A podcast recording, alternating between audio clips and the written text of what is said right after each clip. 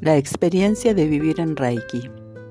En mi caso personal, cuando recibí por primera vez esta información, no estaba ni cerca de dimensionar lo que el Reiki, la práctica de este método, haría por mí.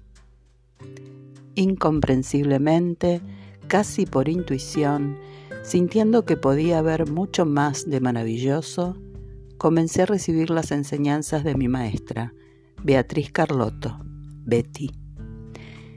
Familiarizarme con las sensaciones que producían en mí cada sintonización y aún antes la energía de apertura que me invitaba en cada encuentro con mi maestra a desahogarme de tanta angustia, a abrir mi corazón y poner en palabras lo que de verdad quería y quiero sanar cuánto peso llevaba sin darme cuenta. Empezar a conectar con el sentir no es tarea fácil, por lo menos para mí. Me cuestionaba en las meditaciones, por ejemplo, si estaba imaginando y no sintiendo. Al poco tiempo dejé de lado eso y simplemente practiqué, practiqué y practiqué. Viví y vivo mi propia experiencia.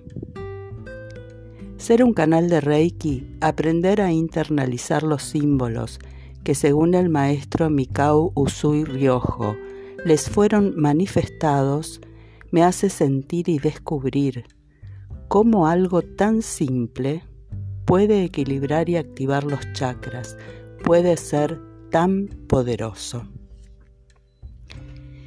En el principio del tratamiento es normal que podamos sentir malestar, mareos, dolor de cabeza, el estómago revuelto. Es porque las energías se están moviendo, desestancándose, desanudándose, abriendo camino a la armonización de nuestra aura, de nuestros chakras. Las corrientes continuas y cambiantes de la energía deben fluir como ríos y arroyos internos.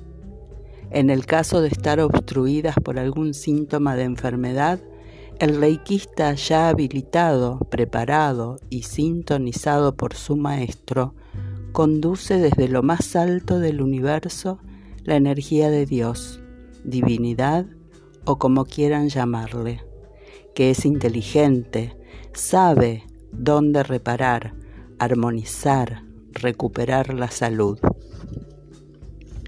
Como método complementario a los tratamientos indicados por el médico, nos asegura recuperación plena, en menor tiempo, comprobando que somos un todo con las energías del universo.